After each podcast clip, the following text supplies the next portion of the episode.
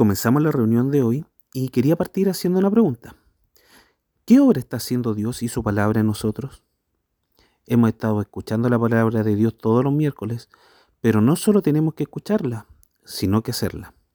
Hemos escuchado la palabra de Dios y nos llenamos de información de quién es Dios, de quién es Jesús. Pero quizás este sea el momento de hacer lo que Dios nos ha dicho por ahora.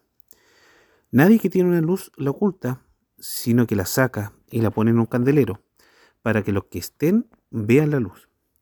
Ahora nos preguntamos, ¿qué tan fuerte está siendo nuestra fe? ¿El resto, nuestro entorno, se da cuenta de nuestra fe? O por lo menos, ¿qué existe algo distinto en nosotros? ¿O nos seguimos pareciendo al resto y le decimos amén a todo lo que el mundo nos dice? Pablo nos dice en 2 Corintios capítulo 5 versículo 7, porque por fe andamos, no por vista. Y en hebreo nos indica la palabra de Dios que sin fe es imposible agradar a Dios. No existe obra, consejo o estilo de vida que agrade a Dios si no hay fe. Si no hay fe en ti o en mí. Y si no hay fe en lo que haces. ¿Y qué es la fe para nosotros los cristianos? La seguridad o confianza en Dios como nuestro Creador, en Jesús como nuestro Salvador y en la palabra de Dios. La Biblia nos enseña que la fe es un regalo de Dios, un regalo de la gracia de Dios, pero nosotros somos los que ejercitamos esa fe. Pablo nos enseña en Efesios capítulo 6 a tomar el escudo de la fe, con lo que apagamos los dardos del fuego del maligno. La armadura es de Dios, pero somos tú y yo que usamos, los que usamos esa armadura. Y esto es lo que quiero poder explicar en la enseñanza del día de hoy. ¿Cómo está nuestra fe y cómo es el ejercicio de la fe en medio de las pruebas? Los invito a que nos acerquemos a el libro de Mateo, capítulo 8, versículo 23 al 27. Jesús calma la tempestad. Y entrando él en la barca, sus discípulos le siguieron. Y he aquí que se levantó en el mar una tempestad tan grande que las olas cubrían la barca pero él dormía. Y vinieron sus discípulos y le despertaron, diciendo, Señor, sálvanos, que perecemos. Él les dijo, ¿por qué teméis, hombres de poca fe? Entonces levantándose, reprendió a los vientos y al mar, y se hizo grande bonanza. Y los hombres se maravillaron, diciendo, ¿qué hombre es este, que aun los vientos y el mar le obedecen? Al querer salir de un lado al otro, se levantó una tempestad pero por lo que podemos ver también en el Evangelio de Marcos, no es solo una tempestad, sino que una mega tormenta, un mega huracán, tanto así que estaban a punto de un naufragio. Lo que los discípulos experimentaban esa noche era un puño de agua golpeando la barca una y otra vez. Los discípulos sabían que estaban en un serio problema, humanamente hablando en una situación desesperada o sumamente peligrosa, y lo más probable es que muchos se han sentido así alguna vez, o puede ser que en este mismo momento estén atravesando una situación similar.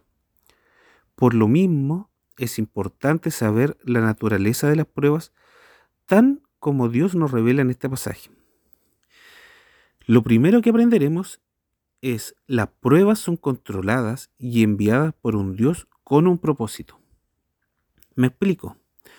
Dios lo controla todo, y puede impedir que cosas no ocurran. Por ejemplo, la tempestad era un efecto natural, pero Dios perfectamente puede impedirlo. Dios controla todo y muchas veces Dios decide no impedirlo. Imagínense la tempestad y Jesús durmiendo. Pero recordemos que Jesús es 100% Dios y 100% hombre. Él no se hacía el dormido. Él estaba realmente cansado y verlo así para los discípulos era como ver a Superman envuelto en kriptonita. El Señor está ahí completamente agotado. Ni el ruido de las olas ni el movimiento de la barca lo podían hacer despertar. Él estaba completamente exhausto. Entonces los discípulos se ven agobiados, ya que su experiencia como pescadores no les sirve para maniobrar la tormenta, una tormenta como esa. pero tampoco cuentan con Jesús. Era una situación realmente desesperante. Y lo que me gustaría que aprendiéramos es que las pruebas nacen en el trono de Dios. No somos víctimas de un destino ciego, estamos en las manos de un Dios lleno de sabiduría, lleno de poder, que controla todas sus cosas para su gloria y para el bien de su pueblo. Una pregunta. ¿Quién fue el que tomó la decisión de embarcarse esa noche para cruzar el lago? Fue Jesús. Él era el único responsable de que ellos estuvieran en esa situación. Por favor, acerquémonos a el libro de Salmos, capítulo 107, versículo 24 al 27. Dice, ellos han visto las obras de Jehová y sus maravillas en las profundidades, porque habló e hizo levantar un viento tempestuoso, que encrespa sus ondas. Suben a los cielos y descienden a los abismos. Sus almas se derriten con el mal. Tiemblan y titubean como ebrios y toda su ciencia es inútil. No fue la madre naturaleza la que generó esa tempestad, sino que fue el decreto soberano de Dios. Él metió a los discípulos en ese mega huracán porque quería enseñarles algo acerca del poder y autoridad del Señor Jesucristo. Así que si hoy estamos en una prueba grande o pequeña, lo más probable que no sea un mega huracán, pero una prueba o dificultad al fin. Lo que tenemos que entender es que fue Dios el que te metió en esa prueba. No fue el destino, no fue un virus invisible, no son las personas que te rodean, lo, los que te metieron ahí. Fue Dios el que te metió allí, en medio de ese huracán, con un propósito bueno y sabio, aunque ahora no podamos entenderlos. Y aquí es donde pasamos a la segunda lección de este pasaje. Las pruebas llegan sin aviso. Cuando los discípulos entraron en la barca, no pudieron imaginar lo que iba a ocurrir. La tormenta se desató de pronto, repentinamente. Las pruebas se introducen en nuestras vidas sin pedir permiso. Y desde nuestro punto de vista, las pruebas siempre llegan en el momento más inoportuno. Uno siempre dice, este era el peor momento para tener un problema económico. Este era el peor momento para enfermarme. Pero ¿cuándo es el mejor momento? Las pruebas llegan desde nuestro punto de vista en el momento más inoportuno. Pero lo que a nosotros nos toma por sorpresa nunca sorprende a nuestro Dios, porque es Él el que decreta las pruebas y es Él el que las supervisa para que no lleguen más allá de lo que podamos soportar. Y ahora pasamos al tercer punto. Las pruebas sacan a flote lo peor de nosotros. Los días previos a este suceso, lo podemos ver en los títulos anteriores a este pasaje, eh, Jesús estaba haciendo milagros sorprendentes. Jesús sanó a la suegra de Pedro, la curación del leproso, la curación del siervo del centurión. Y cuando uno ve a Jesús haciendo todo eso, los discípulos tienen que haber pensado, no importa lo que pase, yo confío en ese hombre. Habían muchos que veían los milagros de Jesús, pero pocos le seguían. Solo sus discípulos. Seguramente en ese momento ellos se tienen eh, que haber sentido unos campeones de la fe. Pero ¿qué tan fuerte era esa fe? No había manera de saberlo, sino que era en el medio de una prueba. Abraham no sabía qué tan fuerte era su fe hasta que Dios lo puso, le mandó a sacrificar a Isaac. Es en medio de las pruebas en que conocemos el estado real de nuestro corazón. Vamos a Primera de Pedro capítulo 1, versículo 7.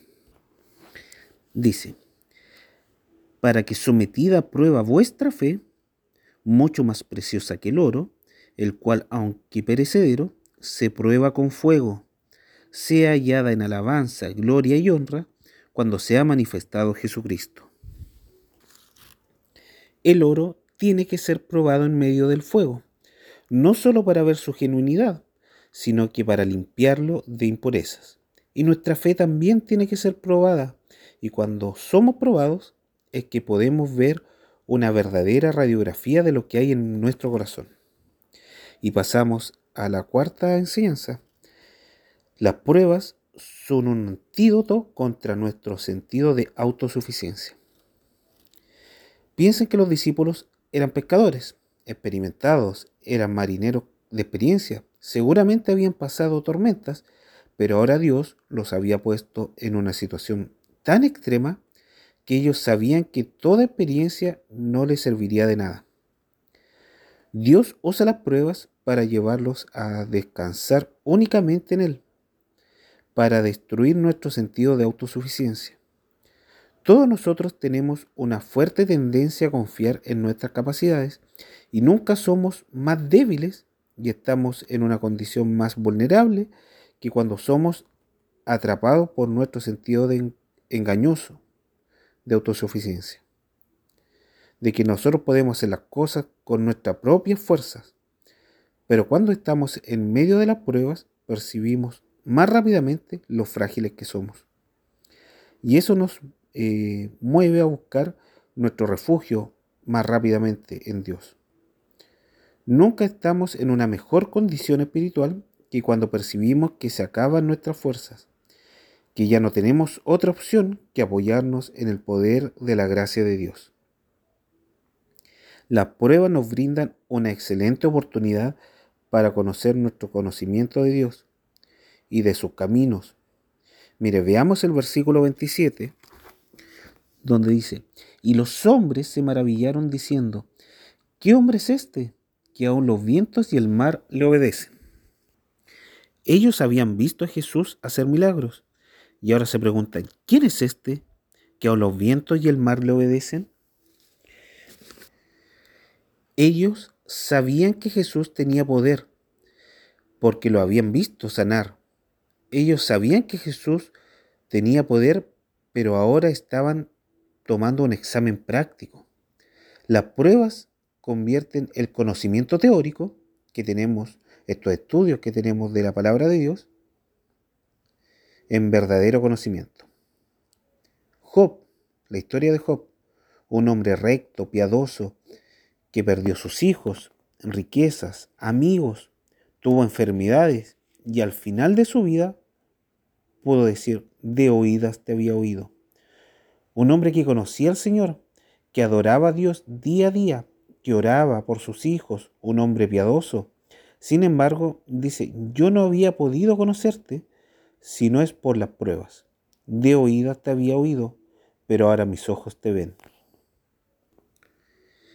Déjame hacerte una pregunta. ¿Cuál es la mejor manera de aprender un deporte?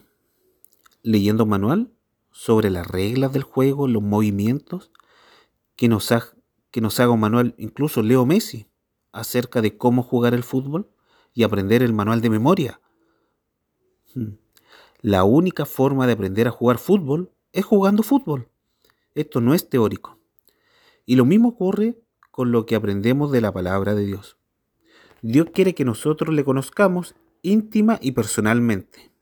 Dios quiere que nosotros confiemos en Él, no teóricamente, sino en la práctica. Obviamente tenemos que estudiar la Biblia y aprender más y más de Dios, pero ese conocimiento vendrá a ser verdadero conocimiento cuando nosotros podamos aplicarlo en medio de la tormenta. Son muchas las cosas que Dios nos enseña en medio de las pruebas. Jamás podremos conocerlo mejor a Él y conocernos a nosotros mismos a menos que atravesemos en diferentes pruebas. Ya vimos la naturaleza de las pruebas, y ahora veremos el ejercicio de la fe en medio de las pruebas. Esa noche los discípulos se dejaron controlar por el miedo, por la angustia, a tal punto de que pusieron en duda el poder de Jesús y también su amor y cuidado. Al ver el versículo 25, donde dice, y vinieron sus discípulos y le despertaron diciendo, Señor, sálvanos que perecemos. Ellos estaban tan llenos de miedo que perdieron de vista lo que es tener a Jesús en la barca. Y Jesús le responde, ¿por qué estáis amedrentados, hombres de poca fe? De esa respuesta de Jesús aprendemos dos cosas. La fe rehúsa dejarse dominar por el miedo. Y ese es el primer punto. La pregunta de Jesús puede parecer extraña en medio de una situación tan extrema. Nosotros nos identificamos con los discípulos porque lo más seguro es que de haber estado ahí habríamos experimentado lo mismo. Pero la pregunta de Jesús significa una reprensión. ¿Por qué reaccionan con miedo? Y eso no quiere decir que no tenemos derecho a luchar con el miedo. El miedo, el temor, es algo que ha puesto el Señor en nosotros. Pero lo que no tenemos derecho, los que creemos en Cristo, es a dejarnos controlar por el miedo. ¿Por qué? Porque tenemos un Dios como el nuestro que cuida de nosotros. Los discípulos perdieron el control de sí mismos a tal punto que llegaron a hablarle a Jesús con insolencia. Maestro, ¿no te importa que perezcamos?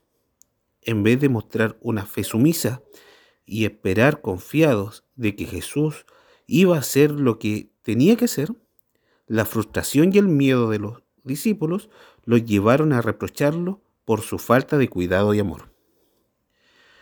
No olviden que ellos acaban de ver a Jesús sanar todo tipo de enfermedad. Acababan de ver a Jesús echar fuera demonios. Ellos estaban conscientes de su poder. Estaban conscientes de su compasión. Pero dejaron que el miedo los controlara. Ellos perdieron su teología. Ellos perdieron todo lo que habían aprendido. Sabemos que el Señor es bueno. Sabemos que el Señor es todopoderoso sabemos que Él está lleno de compasión y sabiduría. Tú y yo tenemos un conocimiento mayor de lo que tenían los discípulos esa noche, porque nosotros vivimos del otro lado de la cruz. Ellos todavía no veían a Cristo morir por nuestros pecados. Ellos vivieron del otro lado de la cruz. Pero ¿cuántas veces reaccionamos con esa misma clase de insolencia? ¿Con esa misma clase de incredulidad en medio de las pruebas? No lo decimos con palabras muchas veces, pero esa es la queja sutil y siliente que está detrás de nuestro descontento.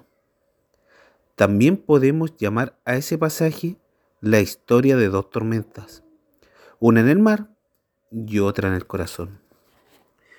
Y ahora pasamos a la segunda lección. La fe es una actividad. La fe no, no se dispara automáticamente en medio de las pruebas, sino que se trata de algo que nosotros tenemos que poner en acción. Tú y yo somos responsables de tomar el escudo de la fe. En el Evangelio de Lucas, de este mismo relato, nos dice que luego que el Señor calma la tempestad, Él le pregunta a sus discípulos, ¿dónde está vuestra fe? En otras palabras, ¿qué hicieron con vuestra fe? ¿Dónde está vuestra fe?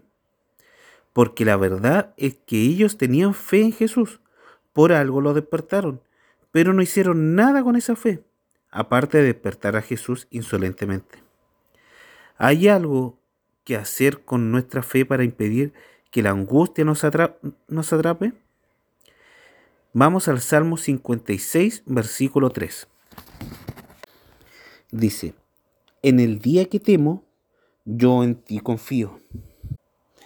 Y si ponemos atención, nunca dice yo nunca tengo miedo, sino que en el día que temo, yo en ti confío. Yo tomo la decisión de confiar en ti. Yo tomo la decisión de pensar correctamente. Por eso decimos que la fe es una actividad, porque es la actividad de mantener a raya nuestra incredulidad con la palabra de Dios. El problema de esa noche de los discípulos en la barca es que ellos no se hicieron cargo de la situación, sino que dejaron que la situación se hiciera cargo de ellos. Dejaron que la situación los controlara. Cada vez que nosotros estamos en medio de una prueba, la voz de la duda comienza a hablar inmediatamente.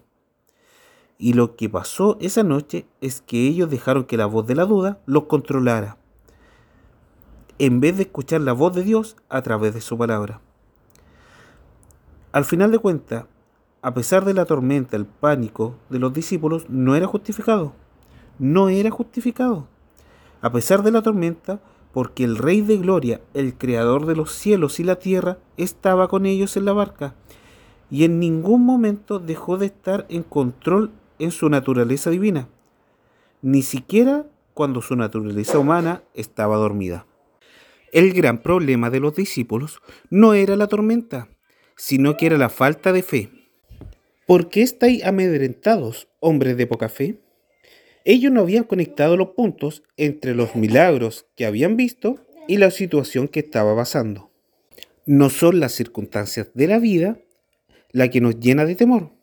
Lo que nos llena de temor es la falta de fe. Nosotros hemos ya aprendido varias cosas acerca del poder de Dios, acerca del amor de Dios, la sabiduría de Dios. Pero en el momento de la prueba tenemos que hacer que nuestro diálogo interior no nos traicione. Lo que nos decimos a nosotros mismos no concuerda con lo que sabemos y terminamos dominados por el pánico. Muchas veces nos sentimos tan cercanos a Dios cuando tenemos muchas bendiciones. Pero ¿por qué en los problemas no nos sentimos cercanos a Él? ¿O nos sentimos que estamos con Él? Es ahí donde tenemos que activar nuestra fe y sentirnos cercanos a Dios para poder llevar y sobrepasar esos problemas de la mejor manera. Tenemos que saber que el amor de Dios, a pesar de los problemas y dificultades, está intacto con nosotros. Hace un tiempo escuché esta historia. Una mujer que iba en un barco y el capitán era su esposo. Pero de repente se levanta una tempestad, una tormenta, y la mujer estaba atemorizada y va donde su marido, el capitán del barco, y el marido le pregunta, ¿por qué tienes miedo? Y ella le responde, ¿cómo que por qué? ¿No ves la mega tormenta que hay afuera? Eh, pero ¿por qué tú no tienes miedo? le dice. Y el marido lo que hace es tomar una espada y se para frente a ella y le pregunta, ¿tú me tienes miedo? Y ella responde, por supuesto que no. ¿Y por qué tú no me tienes miedo? Porque yo sé que tú me amas. Tú eres mi esposo. Bueno, le dice él, Dios que controla esta tormenta es mi Padre, que me ama y no la usará para hacerme daño. Pero ella dice, el barco puede hundirse. Y el que y él responde, entonces mi alma irá a la presencia a la espera de la resurrección de mi cuerpo. Esa espada que ahora te hiere está en las manos de Dios, el Dios que te ama, del Dios que cuida de ti, del Dios que no te va a hacer daño. No podemos permitir que las consecuencias de los problemas que nos lleguen a nuestras vidas nos lleve a perder de vista el poder y el amor de Dios y que Él hace todas las cosas con un propósito sabio y santo. Así que no importa qué tan severa sea la tormenta, no importa qué tan claro percibamos que nuestra barca está a punto de naufragar, una sola palabra de Cristo es suficiente para hacer que el mar vuelva a calmarse. Y Él dirá esa palabra en el momento preciso, cuando la prueba haya cumplido su, su propósito. Confiemos en Él, Él dirá la palabra.